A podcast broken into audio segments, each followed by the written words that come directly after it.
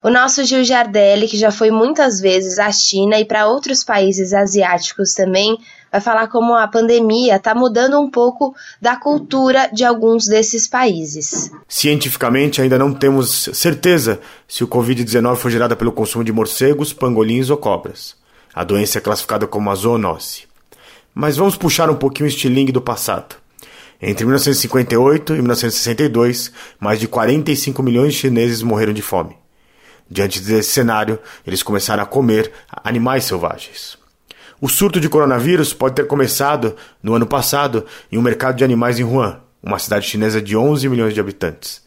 Nessa cidade hoje existe 400 mercados que nasceram naquela época da grande fome chinesa. Nesses locais vendem animais para consumo humano, locais que pessoas podem consumir lobos, cobras, ratos, jacarés, morcegos, tartarugas, ursos e crocodilos. Na China, 50 espécies de animais selvagens são permitidas para comercialização e consumo.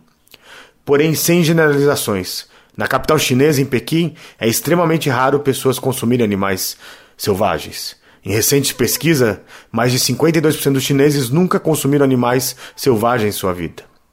Porém, hoje existe uma proibição da China de comer e comercializar animais selvagens devido à crise do coronavírus, nesses mercados, em qualquer local. A grande notícia é que o governo chinês irá banir definitivamente, pós a pandemia, qualquer consumo de carne de animais selvagens. Isso vai ajudar na preservação de todas as espécies, os tigres, elefantes, rinocerontes. A ciência já nos diz, Letícia, que a destruição da natureza aumenta a probabilidade de surtos de doenças, incluindo pandemia. A pandemia está levando a humanidade a considerar a saúde não apenas dos seres humanos, mas também dos animais e do meio ambiente, para evitar futuras crises. Isso está sendo crucial e vai marcar uma grande diferença nas proibições ao comércio de animais selvagens.